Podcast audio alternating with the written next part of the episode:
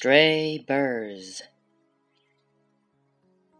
That which ends in exhaustion is death, but the perfect ending is in the endless. The sun has his symbol road of light. The clouds are decked with gorgeousness. The hills are like shouts of children who raise their arms trying to catch the stars. The road is lonely in its crowd, for it is not loved.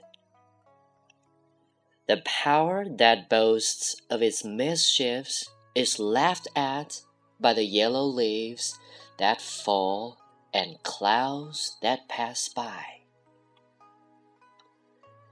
The earth hums to me today in the sun like a woman at her spinning, some ballad of ancient time in a forgotten tongue. The grass blade is worthy of the great world where it grows. Dream is a wife who must talk. Sleep is a husband who silently suffers. The night kisses the fading day, whispering to his ear, I am death, your mother. I am to give you fresh birth. I feel thy beauty, dark night, like that of the loved woman when she has put out the lamp. 飞鸟集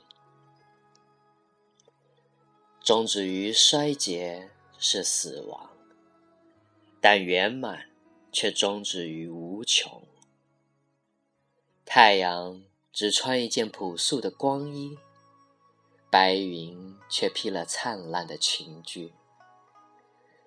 山峰如群儿之喧嚷，举起他们的双臂，想去捉天上的星星。道路虽然拥挤，却是寂寞的，因为它是不被爱的。全是以他的恶行自夸，落下的黄叶与浮游的云片，却在笑他。今天，大地在太阳光里向我盈盈哼鸣。像一个织着布的妇人，用一种已经被忘却的语言，哼着一些古代的歌曲。绿草是无愧于它所生长的伟大世界的。梦是一个一定要谈话的妻子。睡眠是一个默默忍受的丈夫。夜与逝去的日子接吻，轻轻地在他耳旁说道：“我是死，是你的母亲，我就要给你以新的生命。”黑夜啊，我感觉到你的美了，你的美如一个可爱的妇人。当他把灯灭了的时候。